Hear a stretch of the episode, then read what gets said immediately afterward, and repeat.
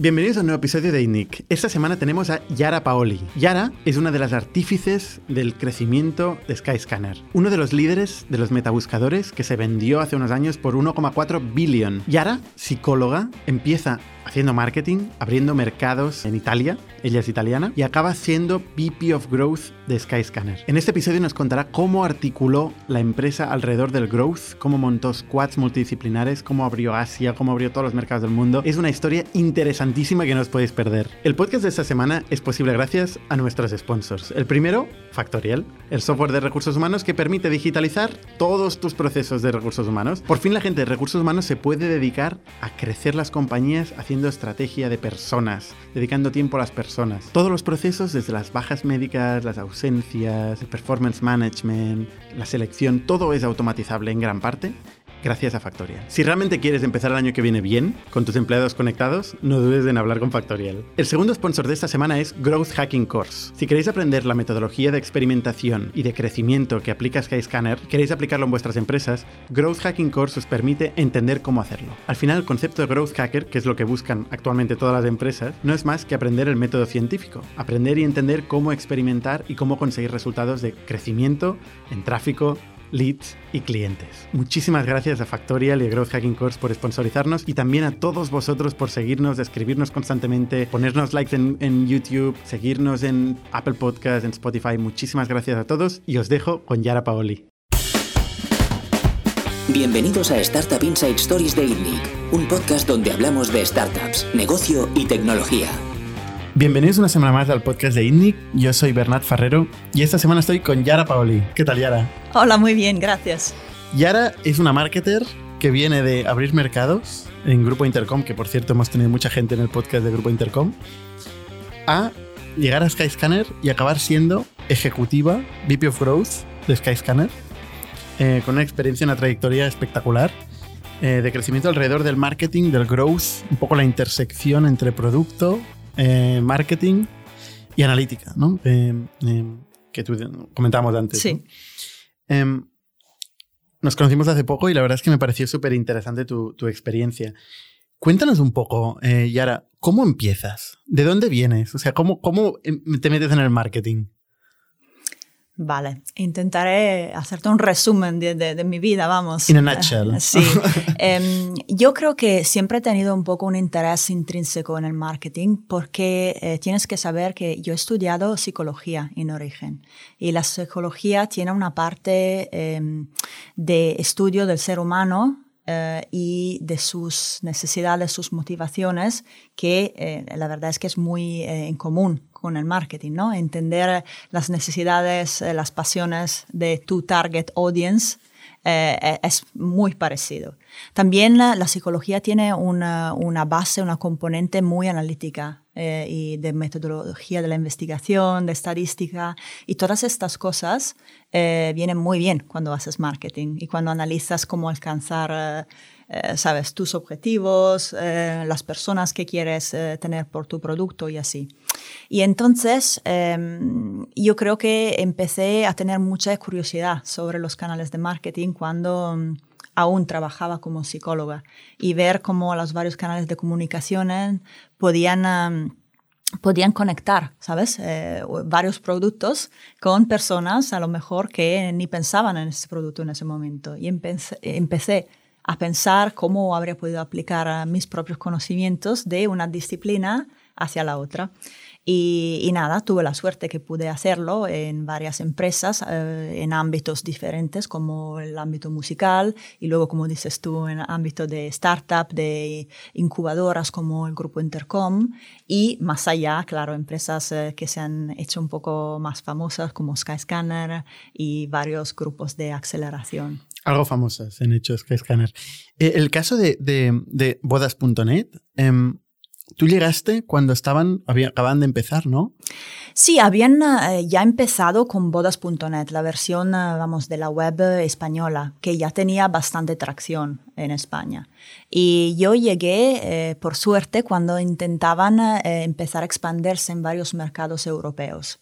querían experimentar, por ejemplo, abrir en Francia y en Italia Y ahí es cuando llegué yo, eh, para ayudarle a localizar y expandir el producto que originariamente era bodas.net eh, para el mercado y eh, un audience italiano.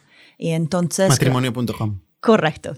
Eso era el dominio que compramos y, digamos, la traducción más sencilla que, que, hicimos por, por la versión italiana. O sea, tú te encargaste de traducir todo el contenido y conseguir eh, proveedores en el mercado en el mercado italiano. Correcto, era, era una mezcla entre un rol, yo creo, de marketing, de content manager, de SEO eh, expert y un poco de mm, una, una parte comercial, eh, ¿no? De encontrar proveedores locales que pudiesen añadir valor para los usuarios italianos que buscaban de casarse de ahí en unos cuantos meses. ¿E-, ¿El SEO era muy importante en, bodas y en Grupo Intercom? Sí, yo creo que es una matriz eh, muy importante para todos los proyectos del Grupo Intercom. Eh, había, bueno, eh, desde el fundador, de, los fundadores de, bodas.net hasta los otros proyectos que se desarrollaron entonces, em, se, se, enfocaban mucho en hacer una arquitectura de la, de la web misma que pudiese preparar para eh, un, SEO de éxito.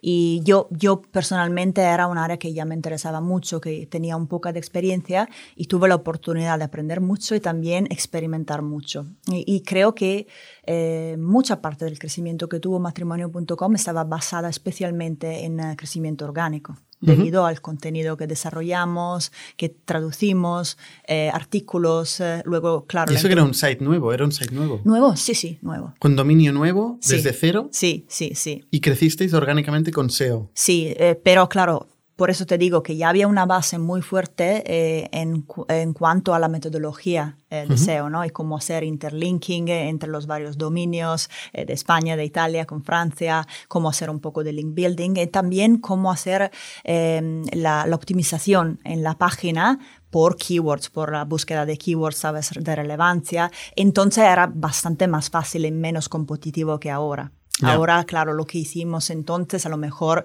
no tendría el mismo éxito, pero entonces yo me enfoqué muchísimo en hacer una búsqueda de, la competición, de, las palabras claves más buscadas y optimizar todo el contenido, los artículos, las traducciones de las páginas de los proveedores para esas palabras claves. Y eso funcionó muy bien. ¿De eso hace 12 años? O... Yo diría a lo mejor 15. O 15. Uy, qué vieja soy. bueno, es que pasa muy rápido el tiempo. ¿eh? Sí, sí, es verdad. Eh, ¿Tú crees que a día de hoy eh, el SEO ha cambiado mucho? Haciendo un poco de zoom en, este capítulo concreto del SEO. Yo creo que las líneas básicas son muy parecidas. O sea, mm, si, si, tienes que empezar, siempre empiezas buscando lo que la gente busca, lo que la gente necesita y teniendo una, un cuadro muy claro de, de, las oportunidades mayores en cuanto a posible crecimiento y posible nivel de competición. Yo creo que esta base era la misma entonces y es la misma hoy. Pero claro, como Google se ha desarrollado mucho como ecosistema y como manejan, eh, claro, su sistema de búsqueda, la oferta de contenido y se ha complicado muchísimo, y encima siguen cambiando sus algoritmos, claro, el SEO de entonces era mucho más sencillo de lo que tenemos ahora, ¿no? Y, claro, eh, y creo que ahora es mucho más arriesgado tener una dependencia única, por ejemplo, en un canal orgánico de SEO que lo que era hace muchos años. esta pregunta que te voy a hacer es, complicada, ¿eh? pero si ahora eh, tuvieras el mismo reto de abrir bodas.net en Italia, mm, ¿harías algo muy distinto? Bueno, ahora mm, creo que sí, porque soy una persona muy distinta con conocimientos diferentes, ¿no? Y también tengo un network de, de, personas y, y, de mm, conocimientos que es bastante más elevado de lo que tenía cuando era bastante más jovencita. Em, yo creo que em, hoy más que nunca sería mucho más importante enfocarse en construir un brand muy potente. Para mí el brand es, em, claro, no solo aclararse el valor añadido que quieres dar a tu target audience, sino eh, un canal de adquisición de propiedad, que es único y distinto y es el único que no tiene de una forma dependencia desde otra plataforma o, desde, o de una tercera parte, como puede ser Google en, esta, en este caso, ¿no? Y, es que el propio título de matrimonio.com está muy enfocado al SEO, ¿no? Exactamente. y, está enfocado al brand. Eso lo dice todo. O sea, mm, era, era todo muy enfocado al SEO, desde la elección del dominio hasta toda la, actividad de optimización del contenido, la traducción eh, y todo eso. Por eso te digo que si, si tuviese que volver a hacerlo desde cero, a lo mejor aconsejaría al fundador de, enfocarse bastante más en construir un brand único y de relevancia. Y no digo que excluiría el SEO, porque eso eh, seguiría haciéndolo, ¿vale? Pero construir una marca sería bastante más importante. Ahora luego entraremos en cómo construir una marca, que es lo que imagino que hiciste en gran parte en Skyscanner. Eh, sí y no. A ver cómo vamos a contestar esa pregunta. A ver. Ah, vale. ah, si, quieres, vamos a hacerlo. ¿eh? avancemos, avancemos a, a este Entonces, tú saliste de, de bodas y eventualmente llegaste a una, un job eh, position parecido al de, al de matrimonio, sí. pero aplicado a Skyscanner en aquel momento. Correcto. Abrir el mercado italiano. Sí, sí, sí. Y fue, de hecho, tengo que contarte esto porque soy muy orgullosa de cómo entré en Skyscanner. Eh, es una historia muy bonita porque fue una candidatura, si se dice en español, eh, activa, eh, proactiva. Eh, o sea que ellos en ese momento no buscaban un eh, Market Development Manager o un Growth Manager para Italia. Pero yo vi eh, buscando, en, ah, entonces creo que había InfoJobs, ¿no? que venía del grupo Intercom y eso, que estaban empezando a buscar gente para desarrollarles los mercados escandinavos y también Alemania. Y entonces yo he hecho uno más uno y he dicho, vamos, empiezan por el norte, bajarán, ¿no? Y, y yo veo que un, uh, un business como Skyscanner en Italia o en España tendría mucho éxito porque no hay nada parecido. ¿No? ¿No? En ese momento. ¿No había? No, no había. Como motores de búsqueda, eh, como Skyscanner, que te comparan todas las opciones de vuelos y no venden billetes. O sea, no había. Era un comparador. Exactamente, era un comparador, no era un, lo que se dice un OTA, ¿no? Un OTA, un Online Travel Agency. había, eh, entonces había, creo que ya había eDreams y estos que eran muy populares que en España. el fundador de eDreams. Exacto. Y, y había eh, Expedia o estas eh, Online Travel Agencies en Italia, pero era otro rollo y la oferta que tenían era bastante más limitada. Entonces, nada, lo que hice es enviar una una carta proactiva y candidarme. Sí, no un email, una carta. No, una carta. Envié una carta a la oficina, eh, al, bueno, direccionada al equipo de recursos humanos, ahí que lo, lo busqué en internet. Y para mí, a mí con gran sorpresa, eh, porque estaba acostumbrada un poco el contexto aquí, donde no suele pasar eso, eh, me contestaron y me dijeron ¿Por carta que... también? No, no, me contestaron por correo, sí. una carta electrónica, en ese caso eran más modernos de, que yo. y me contestaron para ver eh, si podíamos tener una entrevista y conocerme. Y claro, yo flipando bastante porque... ¿Qué, ponía esta carta? Eh, nada, le ponía de forma proactiva que he visto que estaban empezando a buscar eh, Market Development Managers para el resto de Europa y que estaba convencida que tenían una oportunidad muy grande en Italia y que yo era la persona justa para ellos.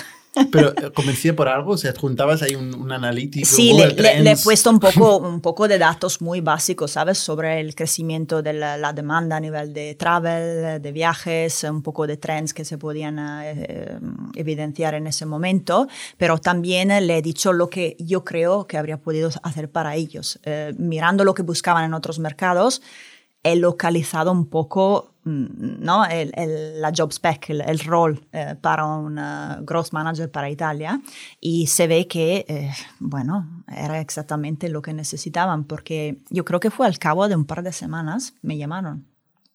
¿Y, cómo fue?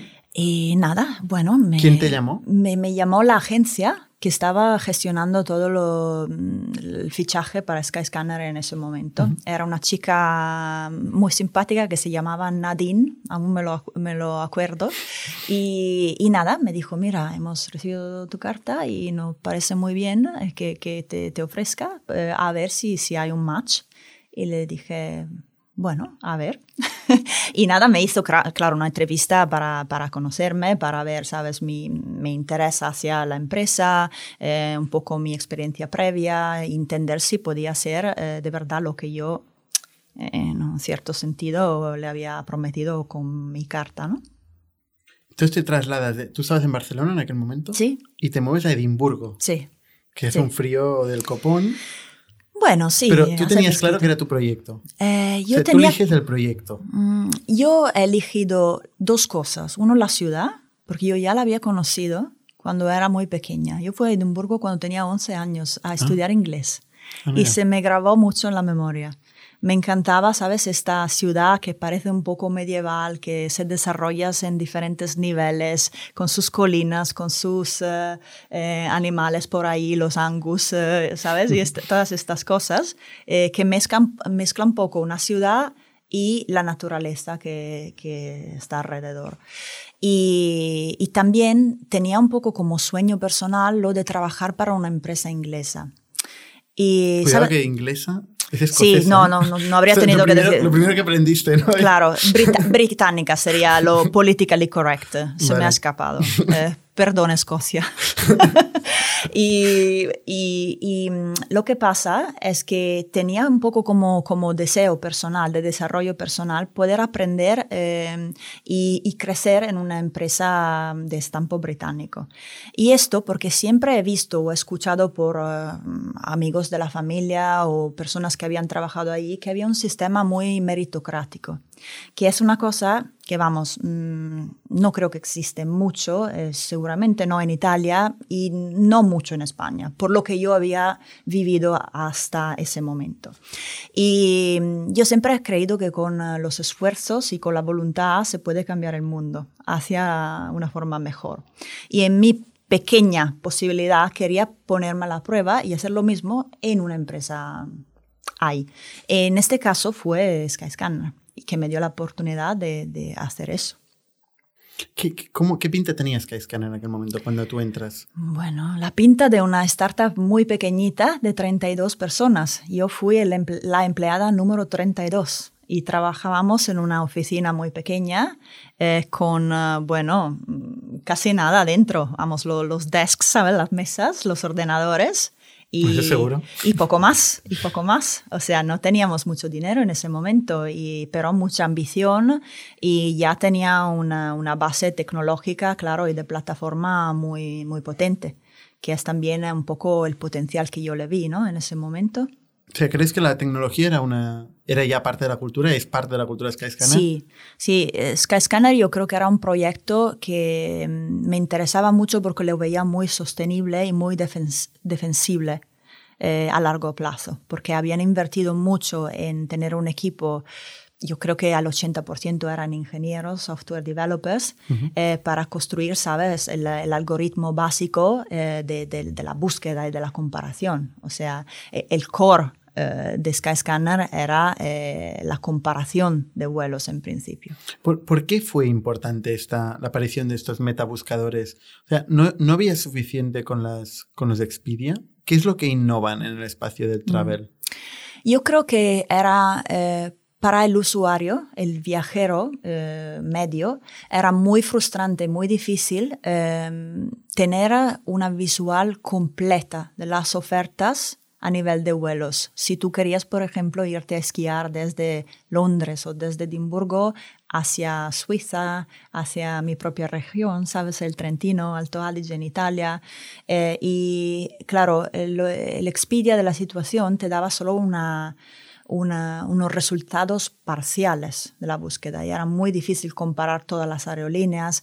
También... Por inventario, no, por falta de inventario. Falta de inventario, también una política un poco de empresa donde había la ganancia y los márgenes mayores, ¿no? Eh, y muchas veces no incluían eh, las que se llaman budget airlines, o sea, la Ryanair, el EasyJet, la situación, nada lo, no, no lo incluían en principio. Entonces Skyscanner se diferenció mucho porque empezó a mostrar todos los vuelos, aunque a lo mejor no ganase ni un duro, ¿sabes? De, en vender sus, uh, sus billetes. Y te digo, eh, esta es una cosa que me gustó mucho porque para ofrecerle una, una comparación completa al viajero, eh, se liaron mucho, por ejemplo, en integrar y, y visualizar las ofertas de una empresa como Ryanair que durante, yo no sé ni si ahora está monetizada en Skyscanner.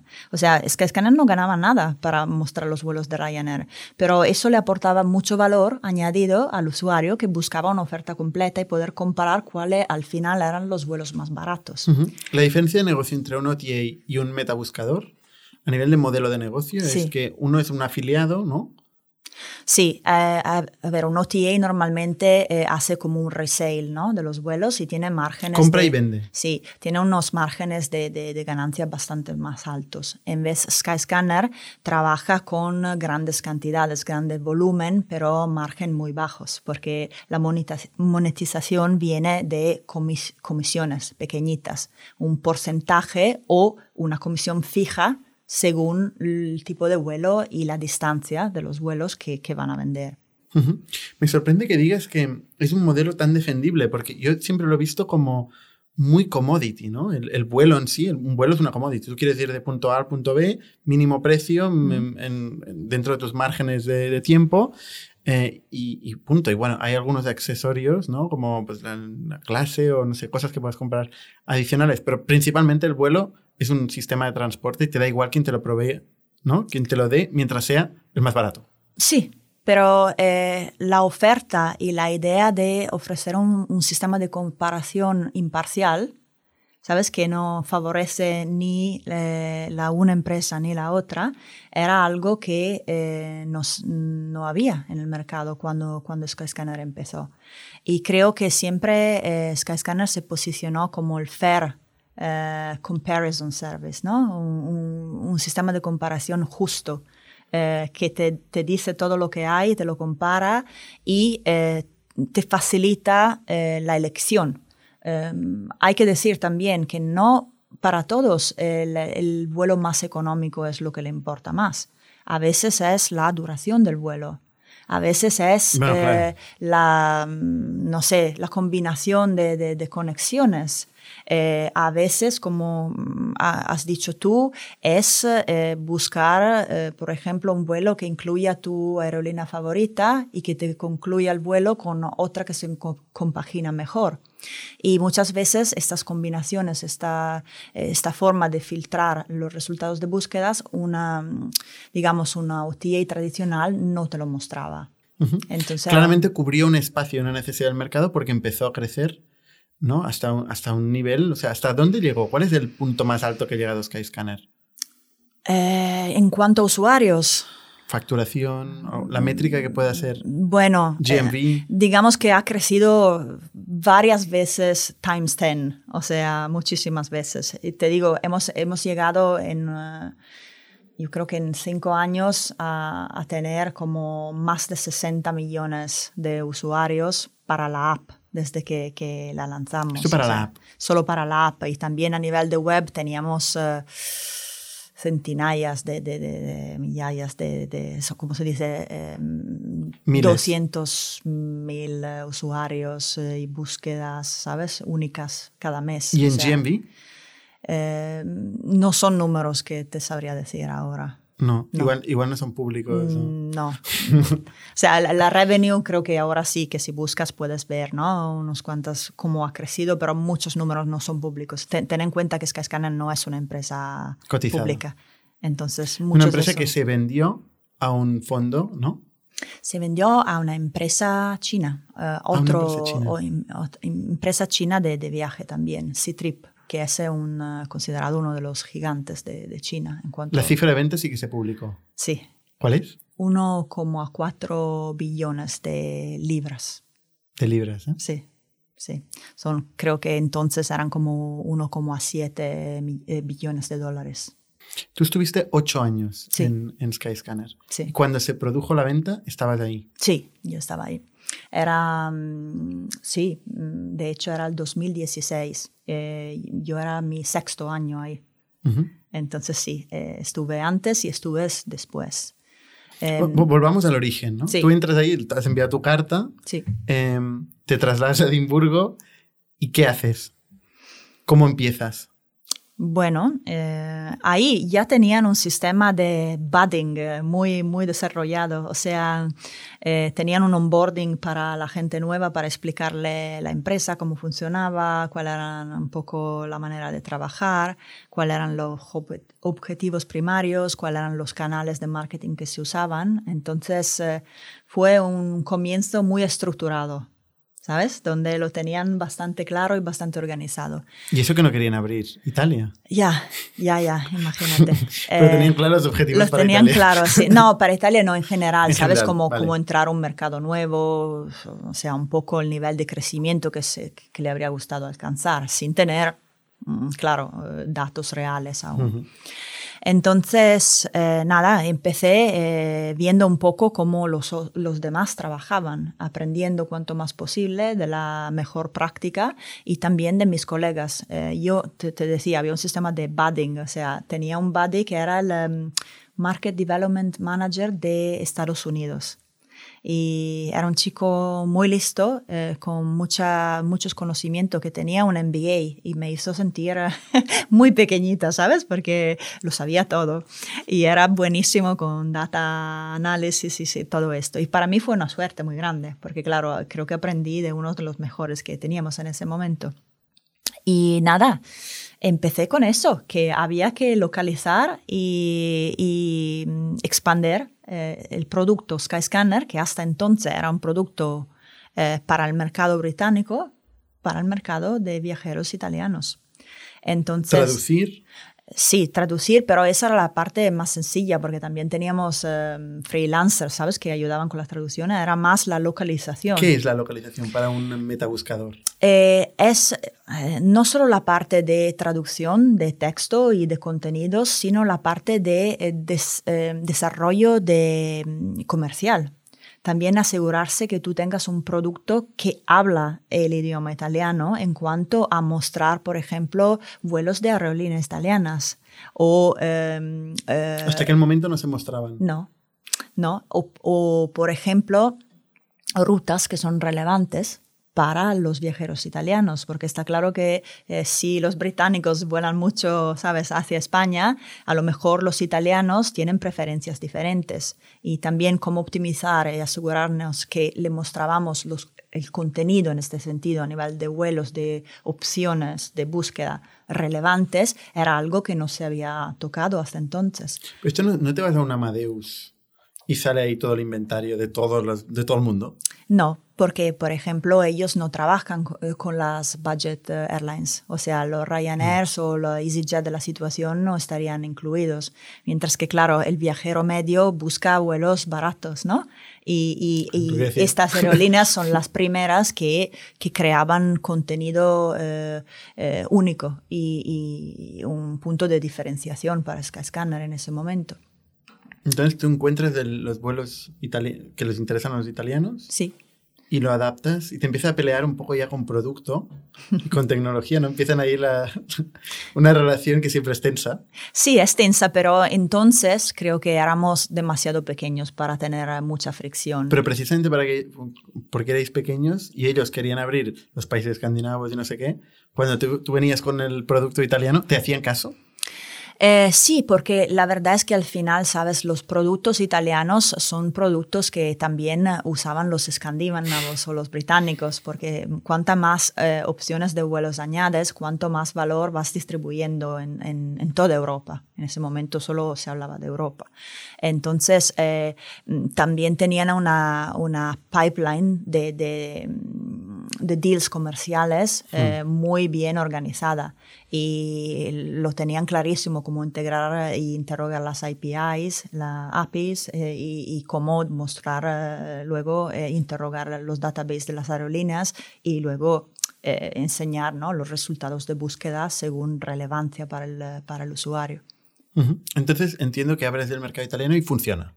Sí, funciona y funciona muy bien porque cuando yo empecé teníamos alrededor de 150.000 eh, usuarios eh, mensuales y en el cabo de un año, eh, trabajando mucho la parte de localización de contenido y, de SEO? otra vez, em, alcanzamos casi un millón. O sea, un crecimiento importante, ¿no? En un tiempo bastante reducido. Y también eh, como yo empecé toda la gestión de canales de marketing, eh, la estrategia, el marketing mix, eh, la, la, experimentación, vamos, con canales de pago, no solo orgánicos, tengo que decirte que alcanzamos una, un PNL, un Profit and Loss Profile positivo. O sea, ya teníamos... en Italia. Sí, teníamos, sabes, un, una ROI que me, me permitía no solo alcanzar los, los, objetivos que los jefes me habían dado, pero jugarme un poco con el extra profit y reinvertirlo en canales nuevos o explorar y experimentar con, por ejemplo, contenido más original, eh, empezar a mirar un poco los social media y también eh, a lo mejor colaborar con influencers o, blogueros de viaje, que era algo para entonces que... Muy temprano. Muy temprano y que, claro, eh, trajo sus frutos en este sentido. Hay un caso concreto que me contaste que me, me encantó, eh, que es que en cierto momento tú te das cuenta de un cambio en el algoritmo en Facebook. Sí. Y propones un experimento a los, bueno, al CEO ¿no? de, de Skyscanner. Sí, eso fue después cuando yo ya me mudé a mm, desarrollarle el equipo de social media desde cero. Y el, ejemplo del cual hablas tú era un alfa test, del cual nos damos cuenta muy temprano, eh, yo y mi primero colega en el equipo de social, que eh, era una, bueno, una prueba que estaban sacando sobre lo que se llama App Install Ads. O sea, que ahora es muy famoso, es un formato que, que todo el mundo usa, ¿no? Pero para entonces era, era algo completamente innovador porque si, si te acuerdas, era muy complicado hacer un targeting específico para mobile, mobile users, o sea, no había casi nadie y Google no era una, un buen competidor en este sentido.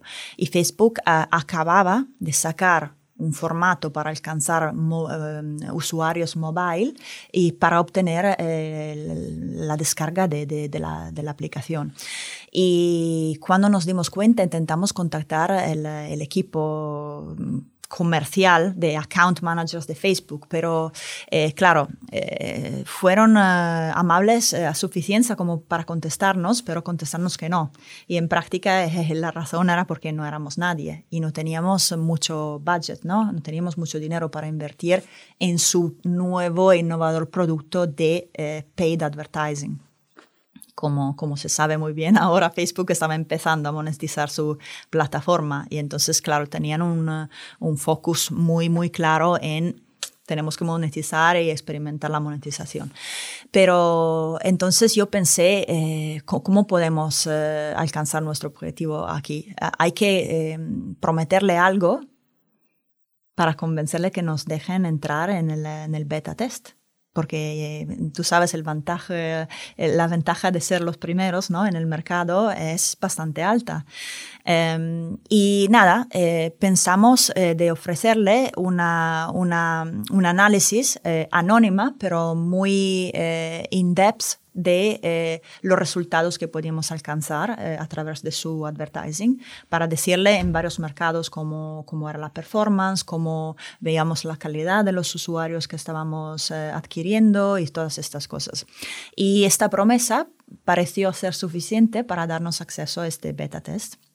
Y fue, creo, una de las mejores cosas que hemos hecho, porque em, ten en cuenta que el, el coste medio de un app download entonces, para nosotros era alrededor de, yo creo que era el equivalente de un euro y cincuenta, algo así, ¿vale?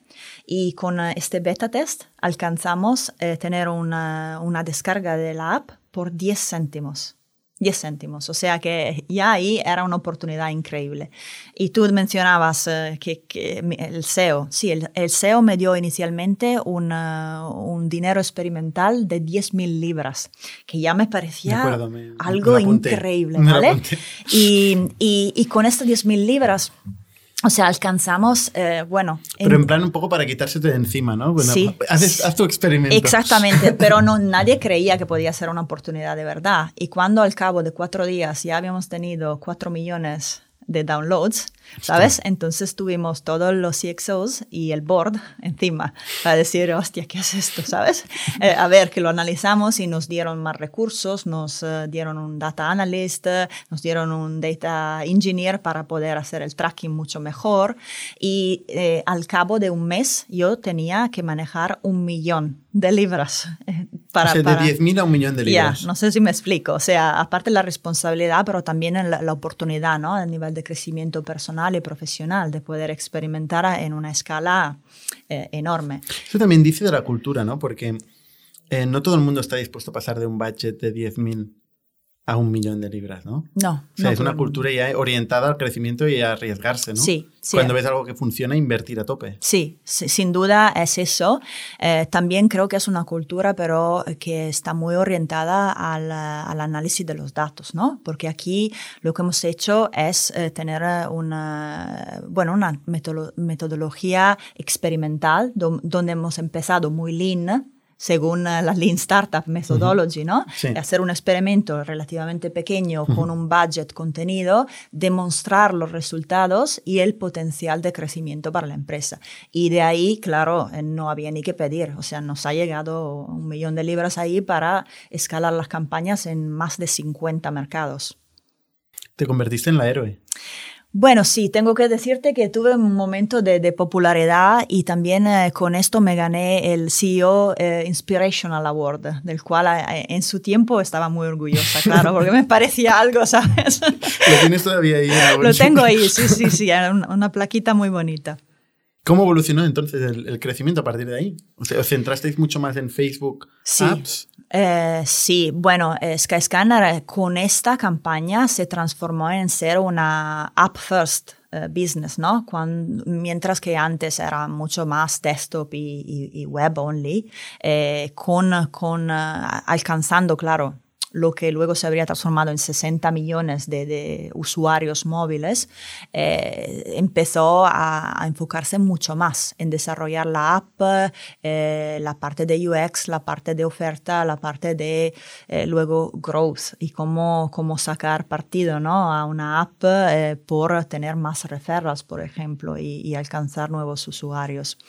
Y mm, la estrategia de social media ayudó muchísimo con esto, pero también con otras cosas porque eh, teniendo este éxito, ¿no? Eh, pudimos seguir experimentando usando Facebook, Twitter, VK en, Rusia, por ejemplo, o Naver en Corea, del Sur, para eh, objetivos de adquisición de nuevos usuarios, pero también de re-engagement para experimentar con, creando nuevo contenido eh, divertido, inspiracional para viajeros y, de ahí mm, eh, desarrollar una estrategia en sinergia con el SEO, con eh, el PR y, todo un mundo, vamos, que antes no habían ni tocado. Eh, que, este, ¿Esta parte de PR también la llevabas tú?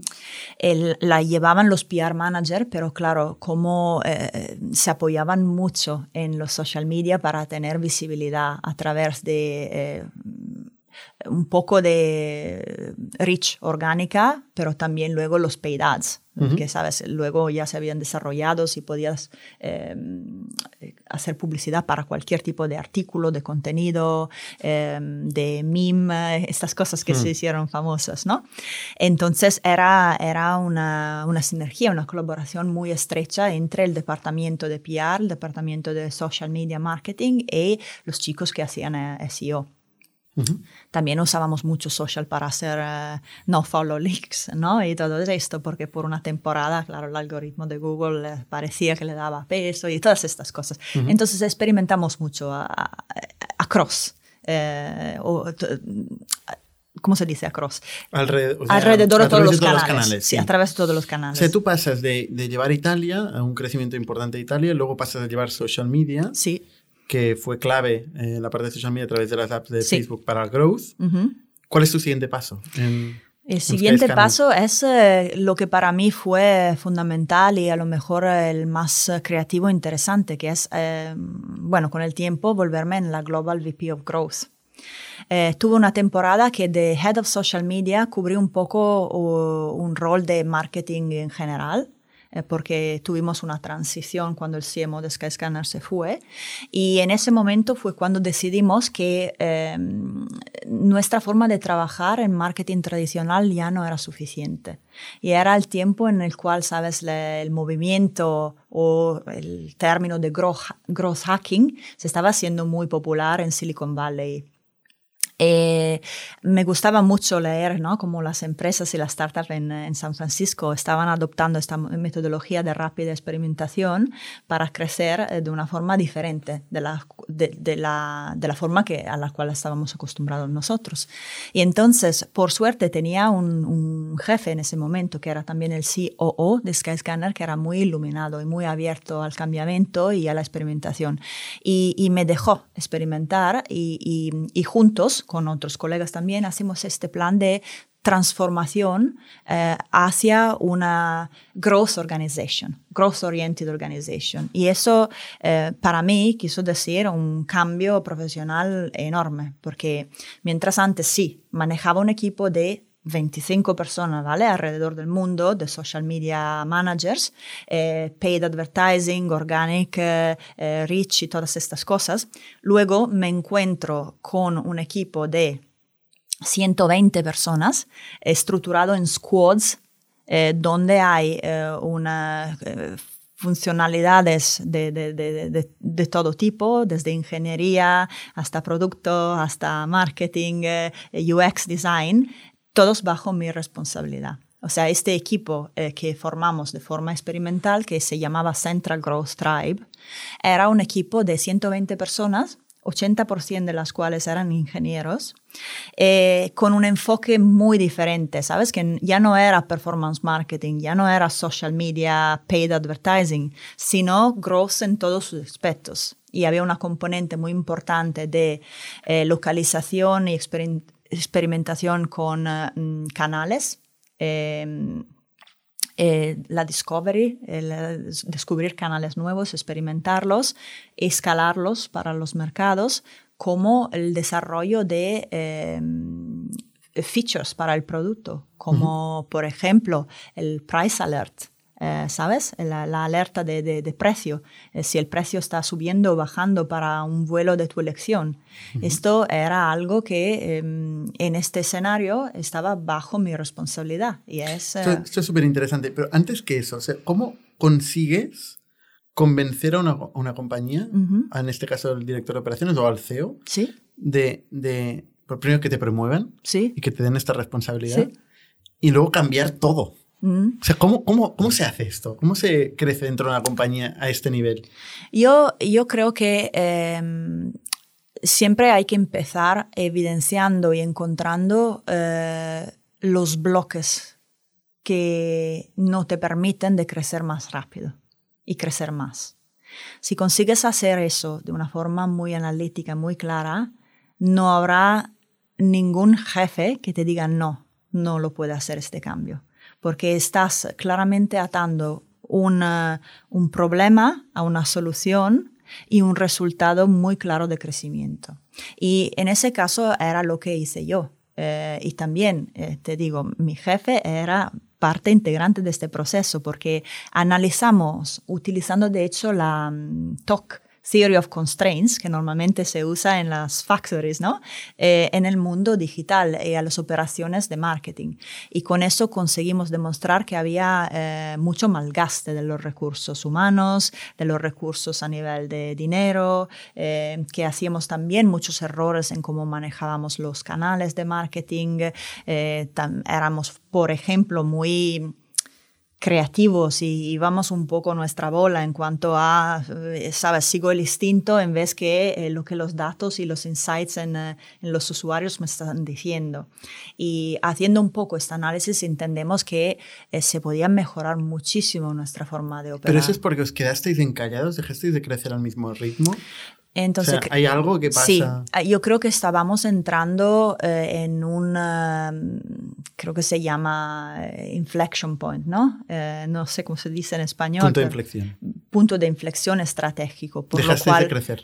habíamos, habíamos visto algunas señales por la cual nuestro crecimiento estaba un poco yendo menos rápido y habían unos leading indicators que no eran muy buenos. Entonces, por eso... Eh, ¿Cuál fue la desaceleración? O sea, ¿de qué a qué? ¿De qué crecimiento? A ver, nos, mm, si antes, ¿sabes? Depende de los mercados porque siempre han sido muy diferentes, pero si, si, si veníamos de una temporada donde hemos visto 10 times uh, growth en 5 años, esto ya uh, veíamos mercados que ya crecían... ¿En 5 años por 10 o cada año por 10? Sí, no, 5 años. En 5 años por 10. Ah, por ejemplo, por ejemplo, ¿vale? no sería la persona más grande no, del mundo. No, te doy, te doy un, un, ejemplo. Luego empezábamos a ver que ya eso no era posible, que estábamos creciendo a lo mejor dos veces. Y ya cuando, cuando, cuando empiezas a crecer mucho menos rápido y ves señales que no estás alcanzando más uh, share de mercado, porque había competencia, apareció competencia. Sí, apareció competencia. ¿Tipo eh, quién? Por ejemplo, había Kayak, ¿sabes? Mm. Que eran uh, bastante dominantes en los Estados Unidos, pero empezaron a abrir en Europa también. En ese momento también había Momondo, eh, empezaron a haber muchos motores de búsquedas que antes a lo mejor no nos preocupaban tanto. Y, cuando ves eh, que, claro, em, lo que pensabas era un, predominio de mercado eh, se vuelve en algo que ya no es tan cierto y seguro, te haces preguntas. Te haces preguntas sobre qué tengo que cambiar, cómo lo puedo hacer mejor, cómo puedo volver a crecer tanto como antes o por lo menos acelerar ¿no? el, crecimiento para, para ganar esa posición de número uno que luego me da también eh, network effects y otras ventajas, claro, que eh, estábamos perdiendo en ese momento. Entonces tú descubres el movimiento de growth hackers en Estados Unidos, empiezas a leer sobre esto, igual conoces alguna empresa, algún caso en particular que lo han aplicado. Bueno, tengo que decirte que para aprender mucho, Skyscanner invirtió en un grupo de siete personas seleccionadas, entre las cuales tuve la suerte de estar yo, eh, y nos enviaron a hacer un tour en la Silicon Valley, donde eh, pudimos hablar con muchas personas, eh, entre las cuales, por ejemplo, 500 Startups, o por ejemplo, fuimos a Facebook mismo a ver cómo estaban estructurados, cómo pensaban en growth, eh, nos explicaron cómo, cómo razonaban, cómo, cómo experimentaban con uh, los growth loops y todas estas cosas. Eh, vimos Twitter, vimos en su tiempo Lyft cuando era en, en, su comienzo, ¿no? Y se estaba poniendo como primario competidor de Uber. Em, también eh, había otras, sí, otras startups eh, de este estampo, un poco, ¿no? bastante, bastante famosas que estaban creciendo. Y tuvimos una, un tour estructurado de una semana donde cada día íbamos a hablar con eh, los ejecutivos o em, personas de, de, growth, de producto, para aprender cómo, cómo lo han hecho y, y acelerar nuestro propio crecimiento como, como jefes de algunos equipos importantes. Y esto, claro, nos sirvió de mucho para, para acelerar nuestro propio, propio, aprendizaje y luego ponerlo en el campo y experimentar con eh, el crecimiento de Skyscanner. Y, y, es ahí que, claro, aprendí, ¿no? Como un poco eh, experimentar con, con este equipo que te decía y cómo estructurarlo. Em, y, y, y, por eso... ¿Y, de estas siete personas, por qué tú al final acabas liderando esto y no los otros seis? Eh, los otros seis tenían otros, otros roles de líderes muy importantes. De hecho, uno de estos, eh, Richard, eh, fue mi principal compañero en liderar Growth, pero desde un punto de vista de los ingenieros. O sea, yo era el, el, jefe de Growth y era el jefe de los ingenieros, pero trabajando en los equipos de Growth. Eh, otra gente, por ejemplo, acabó trabajando en operaciones, entonces ayudando con la transformación del pensamiento, del mindset, ¿sabes? Em, luego había gente de producto, había un, uh, un uh, senior engineering director que trabajaba en, uh, en la parte de enablement de, la, de las... Em, de la de la plataforma y de los algoritmos y todas estas cosas. Entonces, eh, VP of Growth es un poco, porque claro, con estos equipos, estos squads que dices, tan multidisciplinarios, donde hay marketing, tecnología, producto, sí. está todo el mundo dentro del squad. Sí. ¿Toda esta gente reportaba tú? ¿A ti? No, entonces eh, había eh, lo que se llama un, un matrix reporting line. Una organización matricial. Sí, por la cual éramos un equipo, lo que se llama independiente, eh, porque como había todas las funciones podíamos trabajar en forma autónoma, eh, pero eh, yo, por ejemplo, tenía bastante, como 11, 12 direct reports que eran senior growth managers. Y estos growth managers podían venir de una, eh, una historia de marketing specialist, por ejemplo, en canales de pago o en SEO, o en algunos casos en data o en project management. Y luego había, cada squad tenía un growth lead, que era un growth product owner, y había un technical lead que era un ingeniero relativamente senior que manejaba la parte de roadmap, los sprints y la ejecución a nivel de software developments, integraciones y eso. Los technical leads reportaban a mi colega Richard, por ejemplo, mm, mientras que los eh, product owners reportaban a mí, porque claro, su objetivo era el crecimiento en una particular área de o de un canal o de un mercado o una, un enablement de, de algún tipo. Con esta estructura eh, consigues alinear todas las áreas de la compañía a crecer. Sí, eh, digamos, eh, conseguimos alinear todas las áreas que manejábamos directamente en el equipo de Growth, que eran los canales, la optimización de los de marketing? canales de marketing, eh, los canales propietarios, por ejemplo, como el Price Alerts, que se, se, volvió en un canal de adquisición y de reactivación de usuarios, y la parte de mm, enablement em, para los mercados. O sea, ten en cuenta que esta es una tribe, una, un equipo de growth central que se ocupa de todos los procesos centralizados eh, la mejor práctica, los playbooks para cómo abrir un mercado, para cómo abrir un canal, cómo desarrollar el SEO, eh, eh, etc. Esto lo hace un equipo central. Central. Y luego había los equipos regionales de Growth, o sea, el equipo de APAC, el equipo de Américas, el equipo de IMIA. También tenían gente que se ocupaba de crecer los mercados de forma específica, la localización. ¿No entraban en conflicto el equipo central y el equipo de regiones? Siempre, o sea, esto pasa siempre, que tú eres pequeño o grande pasa, ¿no? Pero mm, hubo temporadas en las cuales el conflicto era muy poco, porque el nivel de servicio que conseguíamos dar desde el equipo central hacia los equipos locales era muy bueno y muy fluido. Y había momentos de crecimientos un poco más delicados en los cuales, por ejemplo, eh, un mercado como, yo que sé, Australia, por ejemplo, está creciendo muy bien y tiene ya cuatro o cinco personas dedicadas a los canales eh, de, ese, de, ese, mercado que quiere empezar a tener mm, la accountability de su mercado. Entonces, manejar, por ejemplo, directamente los canales de pago o la actividad de SEO o tener más recursos para eh, ganar en agilidad. Eso es el momento normalmente cuando empieza un poco la tensión y la fricción y hay que adaptar el modelo de colaboración, ¿vale? Eh, pero eh, cada caso y cada mm, estadio de maturidad de un mercado viene con tipos de fricciones diferentes. Ahí la solución es saberlo adelantar y prepararte un proceso para cómo adaptar tu equipo y los servicios que le das a los mercados para que eh, puedan seguir haciendo sus cosas sin em, sentir que tienen demasiadas dependencias del equipo central o que em, le estamos decelerando sus sus actividades y estas cosas. ¿Tú llevabas todos los equipos de Growth, también los regionales y, y el central?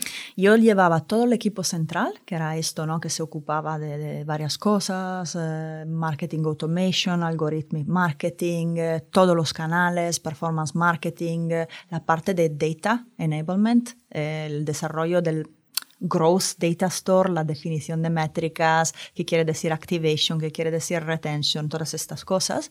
Y luego em, las regiones, eh, yo he llevado por casi tres años también el, eh, toda la región de eh, Asia Pacific. Me mudé a Singapur a un cierto punto de, de, de, mi carrera y llevé al mismo tiempo el equipo central y el equipo regional de, de Asia. Dos zonas horarias. ¿Tu vida era... Sí, no, mi vida no era, vamos, o sea, no tenía vida. ¿Dormir para qué? ¿no? Sí, sí, no, tenía, tenía mucha vida eh, en este sentido, tenía dos vidas a la vez, ¿no? Es que fue muy bonito, muy intenso, pero sí, mm, a lo mejor lo has entendido bien. Yo hacía el turno de, de Asia y luego, claro, cuando son las seis de la tarde en Singapur, eh, se despierta UK eh, y todo el resto del mundo y vas a empezar otra jornada laboral. Eh, yo creo que no he visto la luz nunca cuando viví en Singapur, porque siempre salía, no sé, nueve y media, diez de la noche o por ahí. ¿Y así era importante para Skyscanner? Súper importante. ¿Tipo qué porcentaje?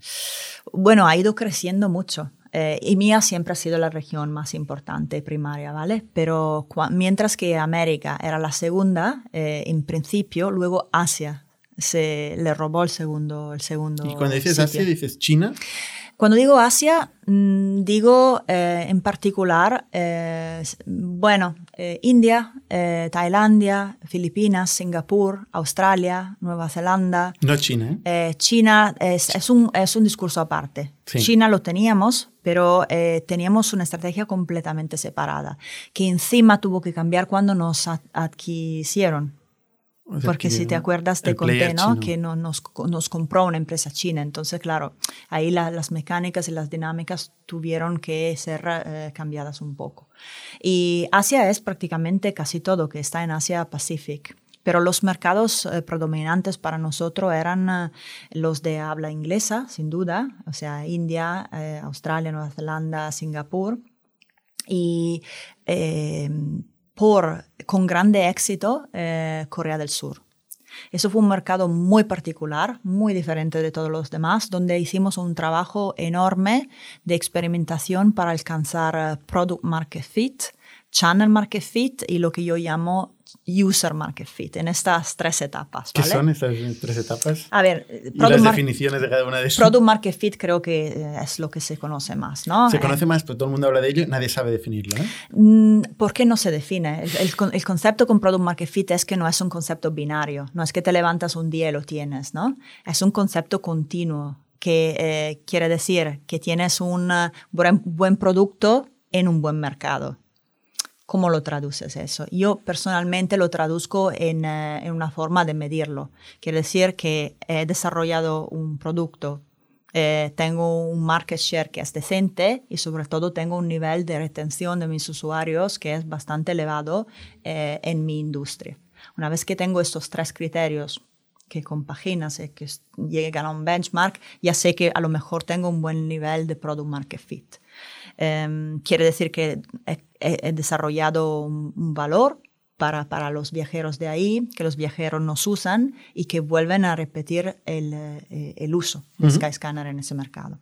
Esa era la primera fase, pero en, en Corea del Sur eh, alcanzar Product Market Fit fue muy difícil y no lo conseguimos hasta que eh, formamos este equipo de growth, porque, porque requería mucha experimentación y recursos dedicados.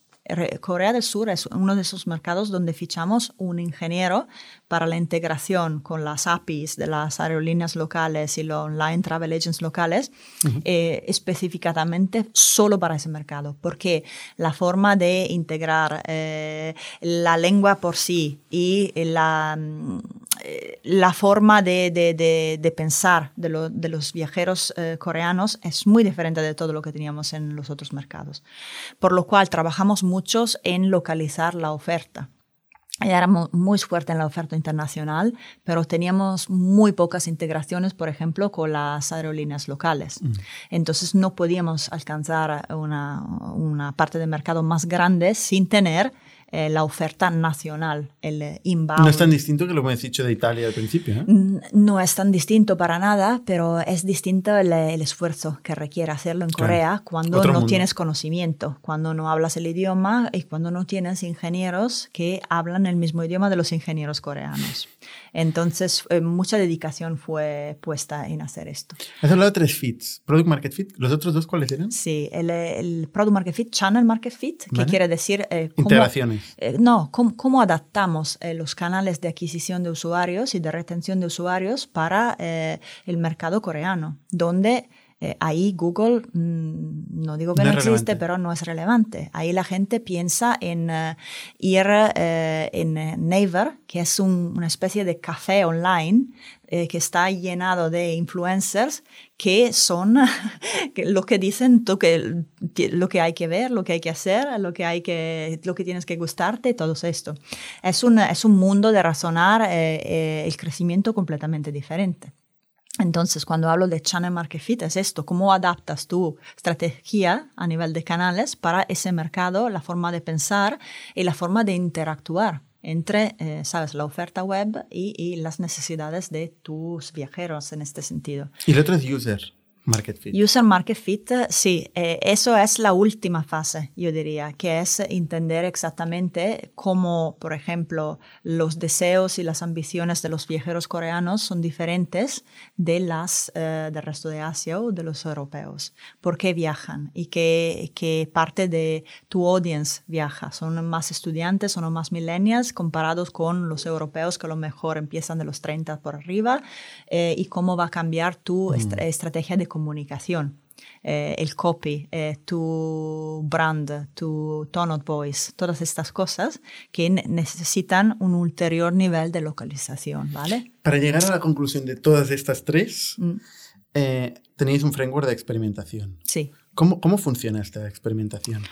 Bueno, eh, hay el, framework eh, que, se conoce más es simplemente eh, el, pensamiento científico, ¿no? Donde empiezas analizando datos, hablando con usuarios, haciendo entrevistas, haciendo focus groups y al mismo tiempo analizando los datos de cómo los usuarios actuales interactúan con tu web o con tu producto en la app.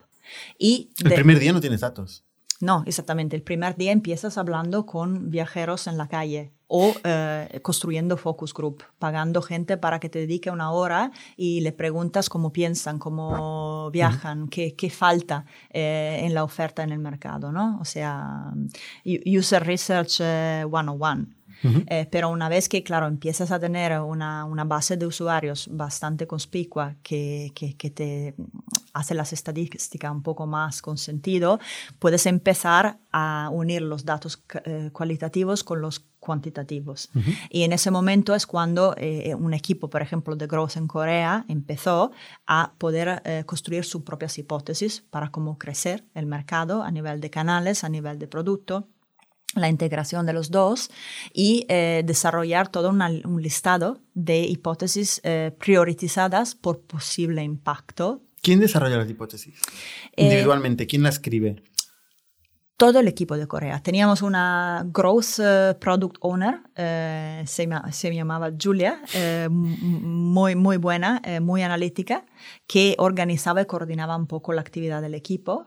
Y luego teníamos un equipo de dos, tres otros Growth Hackers juniors que ya estaban adiestrados ¿no? en, en, aplicar la metodología de experimentación, A-B testing y análisis de datos. Y entonces creo que el equipo cada semana tenía reuniones ¿no? para, para mm, desarrollar su sprint, como, como haría un product eh, manager normal. Solo que el, sprint en este caso podía variar de em, hipótesis sobre la localización del producto mismo hasta eh, hipótesis eh, para testear un nuevo canal, una nueva forma de hablar con los usuarios, un nuevo influencer y todas estas cosas. O sea, hay una lista de hipótesis que pueden afectar a cualquier punto del funnel. Correcto. ¿no? O sea, desde el producto en sí, lo que la, la, aerolínea en sí hasta el canal de adquisición, de dónde viene el tráfico. ¿no? Claro. Mm.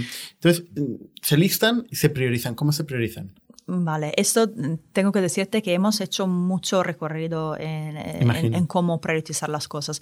Eh, la priorización es uno de los problemas más grandes que hay en todas las startups, ¿vale? Y, no startups, ¿eh? En, los negocios, en la vida. En, la vida. Eh, hay, no es difícil tener ideas. Eh, lo que es difícil es, escoger y, tener focus. Y rechazarlas. Lo difícil que es rechazar buenas ideas. Exactamente. Entonces, em, en, ese momento, eh, con, eh, con, un equipo que, que, gestionaba yo, que se llamaba Growth Strategy, la estrategia de crecimiento, desarrollamos una, una, un instrumento de análisis de datos que yo llamé eh, instrumento de priorización.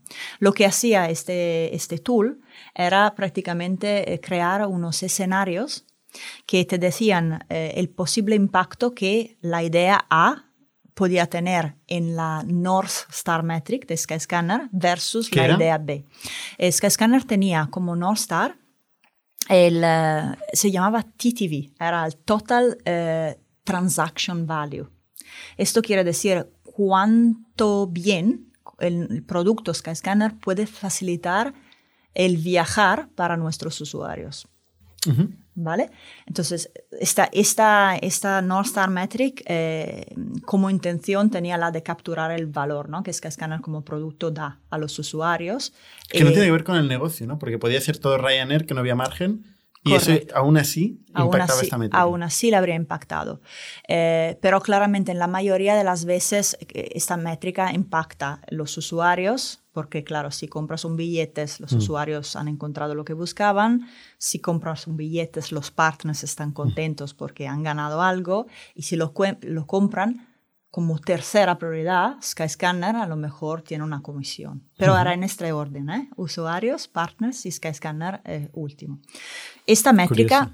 De los inversores encantados de ser los sí, últimos. Sí, no, no mucho, pero, pero una vez que lo pones en contexto y explicas que se trata de dar más y más valor añadido a los usuarios, se entiende, porque eso va con la sostenibilidad la estrategia, con un incremento en la retención normalmente y son todas cosas que a largo plazo juegan en, en, tu favor. Lo que hicimos es operacionalizar esta, esta métrica, eh, North Star Metric, en eh, sus growth levers y los KPIs que podían impactar positivamente.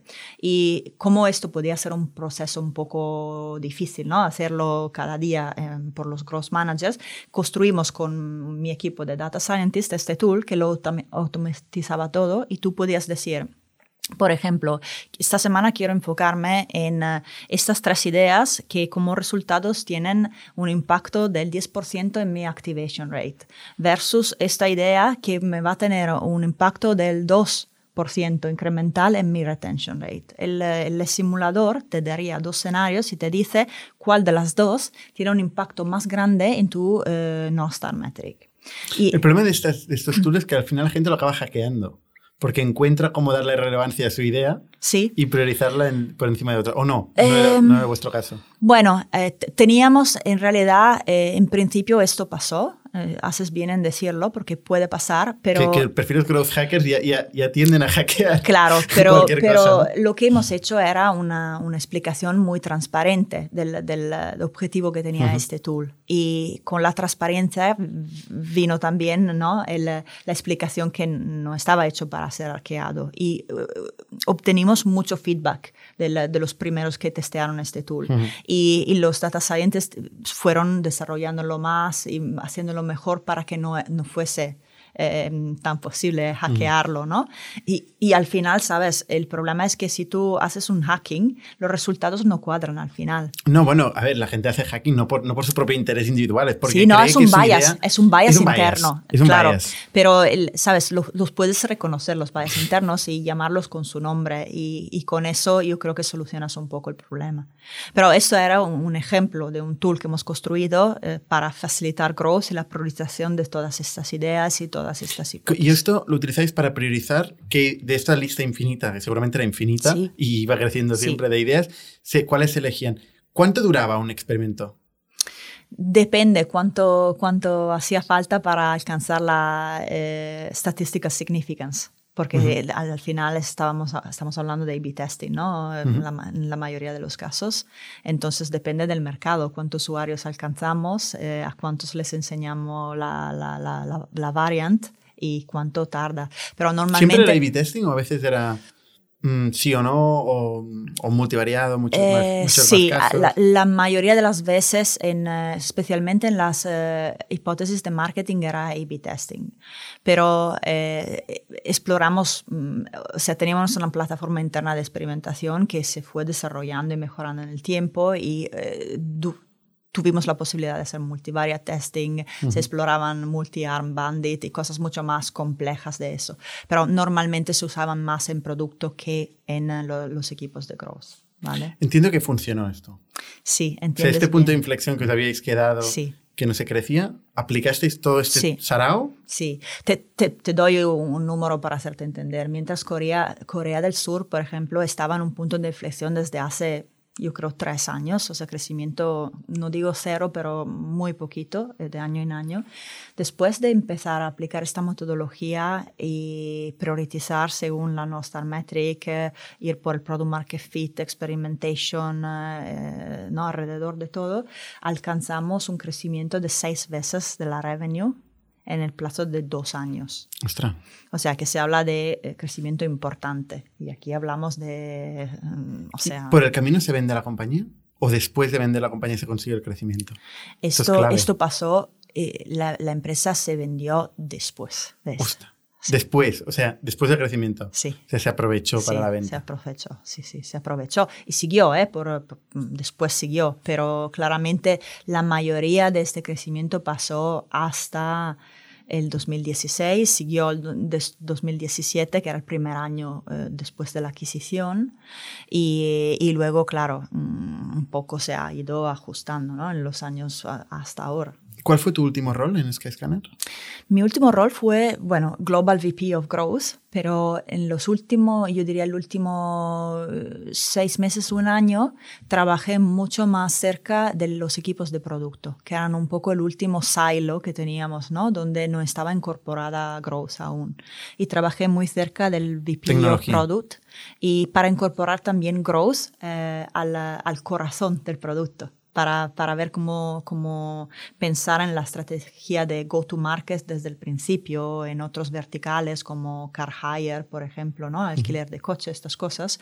Y también para mm, eh, compaginar mejor la estrategia de SEO desde el principio y no dejarla al final y pensar en todas la- las implicaciones que la distribución del valor del producto eh, habría tenido que, que- que tener. ¿no? En este sentido. En este, tú tenías stock options, imagino, ¿no? Este proceso de Sí, venta sí, sí. fue, fue interesante para todo el mundo, imagino. Sí, fue interesante para la mayoría de los empleados. Skyscanner tuvo, desde el principio, compartió bastante con sus empleados. ¿eh? La, la Shares tuvo un, un- un plan de share options eh, desde, yo creo, segundo, tercer año. Entonces, claro, los que fuimos entre los primeros, eh, claro, nos La fuiste quedamos. 32, ¿no? Sí. ¿Cuánta gente había cuando saliste? Yo cuando me fui éramos más de miles, ma- más, de mil personas. Y te ¿Y por qué digo- te fuiste? Bueno, porque después de ocho años, eh, sabes, el camino ha sido muy largo y muy intenso. Como, como te comenté antes, no he visto mucha luz, ¿no? Y no, no, no he tenido mucho tiempo para mi vida personal, eh, que, mm, que, sabes, ha sido una elección, que lo he hecho y lo volvería a hacer, pero sí necesitaba también descansar. Y y cómo acabas de facilitarme después de una salida, ¿sabes? He tenido también mi remuneración a nivel económico y me parecía el momento perfecto para tomarme un poco un sabbatical eh, y hacer cosas que durante todos estos años no, no he podido hacer, como comprarme una casa, tomarme los perros y estas cosas que mientras trabajas tan intensamente no puedes hacer. No tenías perros. No, no tenía. Ahora sí. Ahora sí, ahora dos. Ahora dos. Muy bien. Oye, pues es, la historia es una historia redonda, vamos. Es una historia Bastante eh, redondita. con sí. final feliz. Es, es increíble. y la, ¿hoy qué haces? A día de hoy, ¿a qué te dedicas? Hoy me dedico a hacer eh, lo que he hecho en Skyscanner de una forma mucho más rápida y mucho más condensada para varias startups. Eh, ahora tengo... es decir, crecer por seis cada dos años. Eh, Sí, crecer por ser cada dos años, eh, espero no en, en, peso, ¿sabes? Personal, pero no, en cuanto eh, trabajo como Growth Mentor y Advisor. Eh, tengo una empresa con uh, unos colegas de Singapur, de hecho, que se llama Growth OS y nos dedicamos a implementar eh, un sistema operativo para el crecimiento en las startups, ayudándole a, a, construir, experimentar con la justa estructura de empresa, la cultura de empresa y lo que llamo la ciencia del crecimiento, toda la metodología del growth hacking, cómo se hace crecer, cómo se hace hacer eh, experimentos y cómo se piensa en growth en growth loops, para ayudarle a aprender de forma mm, bastante más ágil y más rápida lo que a mí me ha costado aprender eh, durante muchos años. ¿Tú a largo plazo te planteas volver a ser ejecutiva a este nivel, con este nivel de, mm. exigencia en otra compañía o arrancar una compañía, invertir? Em, bueno, eh, no lo sé. La verdad es que la, la, ocasión tendría que ser muy buena para considerarla. Eh, puede, puede ser que sí. Em, te digo la verdad, que hacer una, eh, ser una mentor es muy bueno porque ves eh, realidades muy diferentes en un plazo muy corto. Entonces tu aprendizaje a nivel profesional es exponencial. O sea, yo ahora trabajo con China Accelerator y Mobile Only Accelerator, por ejemplo, y veo, eh, sabes, startups que trabajan en, en, todas las industrias. Entonces, claro. En todas las regiones, todos los países. Todas las regiones, en toda Asia, en América, en Europa. Y, y es muy interesante porque, claro, em, vas pensando cómo adaptar y cómo hacerte más flexible eh, en cuanto a aplicar la, best practice de growth para todas estas realidades. Pero, pero para contestarte, eh, eh, haciendo este trabajo te falta un poco el sentido de pertenecer a una empresa, a un proyecto con un focus muy claro. Y también yo soy una, una persona que, que, toma su energía mucho desde las personas con las cuales trabajo. ¿no? Entonces, la, la dimensión del equipo de pertenecer a un equipo, de tener un equipo, de trabajar con gente, eh, es menos presente, ¿no? Cuando eres un advisor, porque solo vas tocando un poco las realidades, y, pero no, no eres parte del equipo, como, como cuando era en Skyscanner, por ejemplo. A nivel de diferencias culturales entre, y última pregunta, ¿eh? Sí. Eh, entre Asia y Europa, trabajando ahora que has tenido la oportunidad de trabajar con, con estas regiones tan distintas, ¿Ves algo? ¿Ves algunas diferencias? Sí, sí, sí. Diferencias em, muy claras. Em, eh, yo habiendo vivido ahí un poco, soy, ya he aprendido un poco, ¿no? Se me ha acostumbrado, pero em, yo creo que cuando te enfrentas con la realidad asiática y, China en particular, la primera vez Em, te encuentras con eh, unas personas, unos equipos, unos negocios que son muy, muy agresivos comparado con nosotros. Van a saco. Van a saco eh, y tienen un, objetivo muy claro y van a por ello con todos los recursos posibles. O sea, no existe el, em, el hecho de, de no alcanzar ese objetivo. No existe. O sea, la idea de failure, que se fracaso. de fracaso que se acepta mucho ¿no? en, en, América a lo mejor y también en Europa ahora porque te puede dar una, una forma de aprendizaje también ¿no? de tus errores y de tu fracaso. Ahí se acepta menos o casi nada porque, porque si hay un objetivo mm, no hay por qué, no, no se puede alcanzar. También hay que decir ¿no? que ahí tienen muchos recursos, eh, muchísima gente y normalmente le echan ingenieros a un problema hasta que no se resuelve y hasta que el objetivo no, no, no se alcance. ¿Te eh, sientes cómoda en esta, en esta cultura? Eh, no mucho, no mucho. La verdad es que yo tengo una forma de ser un poco más delicada, si me permites. Sí, yo creo que tú eres agresiva también. ¿eh? soy agresiva y hay que serlo, ¿no? Para ser una líder de, de yo qué sé, 300 personas o más y tener eh, objetivos de revenue también, eh, de crecimiento muy agresivos, hay que serlo. Pero mm, tengo una forma muy mediada y muy a lo mejor elaborada de demostrarlo. Eh, mientras que ellos son muy transparentes, o sea, eh, son muy francos y muy directos en cómo te dicen las cosas, en cómo no le gustan las cosas y, por eso cómo van hacia el objetivo. Esto también eh, es un punto de fuerza suyo, porque yo soy una grandísima fan de, China, de todo el ambiente, del ecosistema de startup, de aceleradores que tienen, a nivel de tecnología y de cómo van innovando. Yo creo que son 5 o 10 años adelante que nosotros. Está claro que su modelo está prosperando. Exactamente. Mm. Y, lo demuestra el hecho que China es el país número uno al mundo en cuanto a número de unicornios, ¿no? Eh, han, superado a América desde hace ya unos años.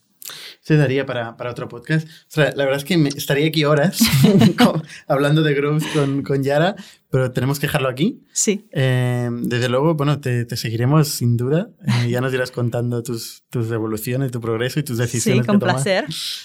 Y muchísimas gracias por compartir tu experiencia. Gracias a ti por invitarme, ha sido un placer estar aquí y gracias también a tu equipo para estar aquí a, a grabarnos. Sí, y con todos los demás, hasta la semana que viene. Somos un ecosistema de startups tech de Barcelona, creadores de Camalún, Kipu y Factorial, entre otras. Ofrecemos más de 5.000 metros cuadrados de coworking a startups y organizamos eventos diarios para discutir negocio y tecnología hasta la saciedad.